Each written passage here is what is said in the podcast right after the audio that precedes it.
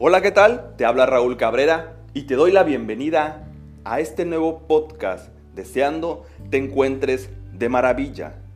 El día de hoy te voy a compartir una reflexión que me encanta. Se llama Amar y Querer del Principito.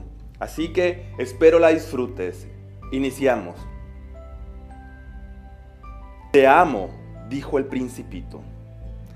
Yo también te quiero, dijo la rosa. No es lo mismo, respondió él. Querer es tomar posesión de algo, de alguien. Es buscar en los demás eso que llena las expectativas personales de afecto, de compañía. Querer es hacer nuestro lo que no nos pertenece. Es adueñarnos o desear algo para completarnos. Porque en algún punto nos reconocemos carentes. Querer es esperar, es apegarse a las cosas y a las personas desde nuestras necesidades. Entonces, cuando no tenemos reciprocidad, hay sufrimiento. Cuando el bien querido no nos corresponde, nos sentimos frustrados y decepcionados. Si quiero a alguien, tengo expectativas espero algo. Si la otra persona no me lo da, eso que yo espero, sufro. El problema es que hay una mayor probabilidad de que la persona tenga otras motivaciones, pues todos somos muy diferentes. Cada ser humano es un universo. Amar es desear lo mejor para el otro, aunque aun cuando tenga motivaciones muy distintas. Amar es permitir que sea feliz, aun cuando tu camino sea diferente al mío.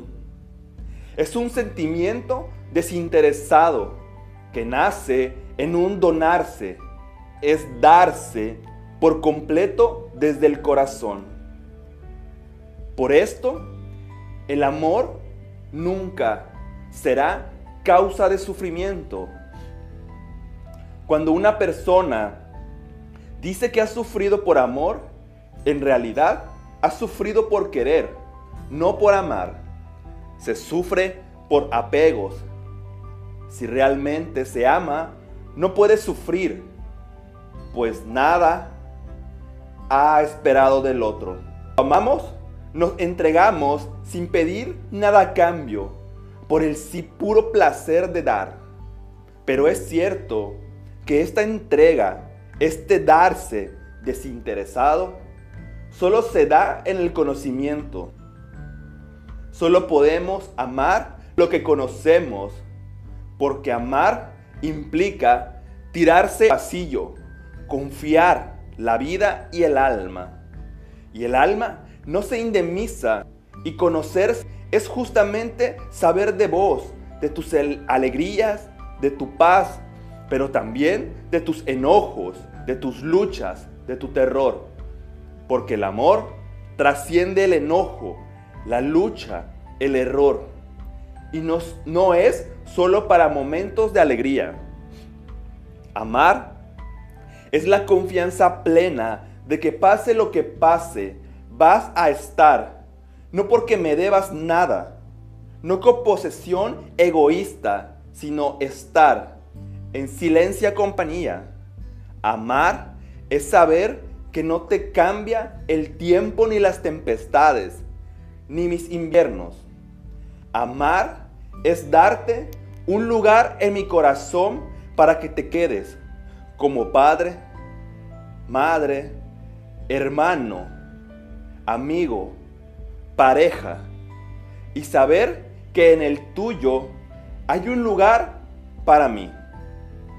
Dar amor no agota el amor, por el contrario lo aumenta.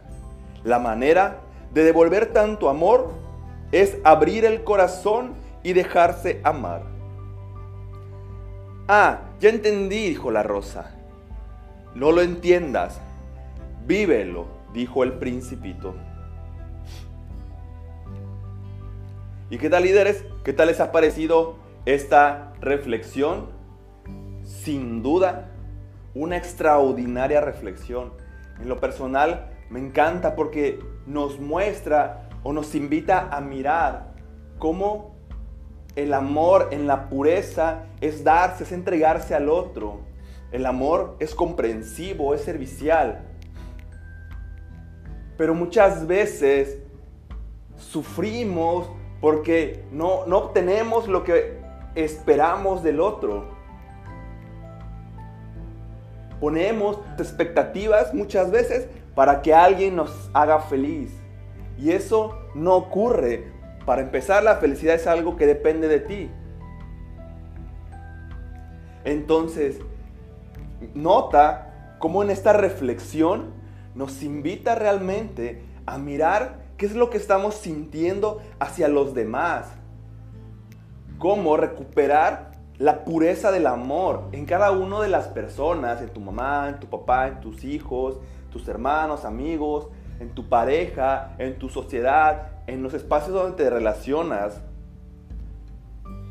Porque el amor es algo que trasciende, trasciende barreras, trasciende fronteras, trasciende idioma, color, religión, trasciende todo.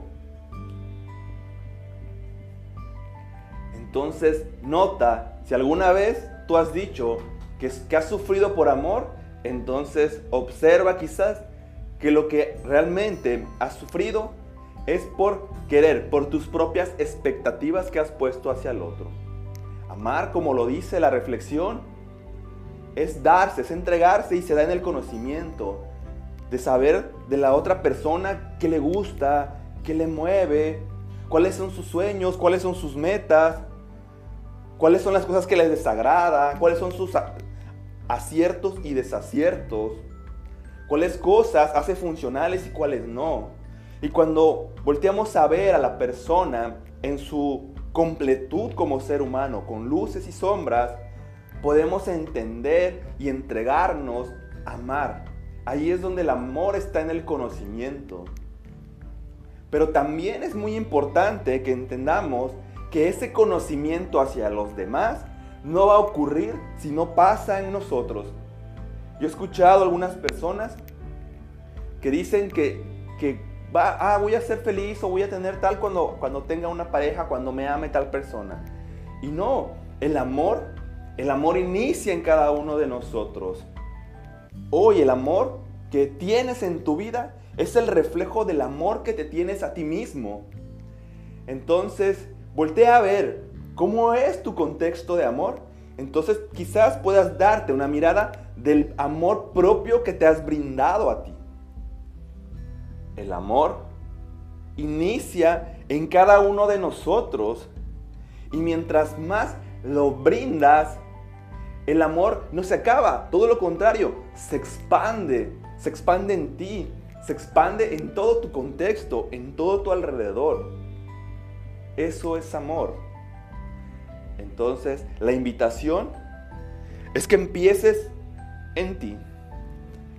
Que empieces en ti a darte lo mejor, a amarte, a cuidarte, a protegerte, a aprender la esencia del amor contigo mismo, con tu salud, con tu cuerpo, con tus emociones, con todo tú en tu persona. Y de ahí expandirlo con los demás, brindarlo a la gente que está a tu alrededor. Esa es la invitación del día de hoy amigos. Espero te haya gustado esta reflexión. Te mando un gran abrazo. Si encontraste valor en esta reflexión, compártela con alguien que creas que le pueda aportar también valor. Sigue mis redes sociales como coach Raúl Cabrera y coméntame qué te ha parecido. Nos vemos hasta la próxima.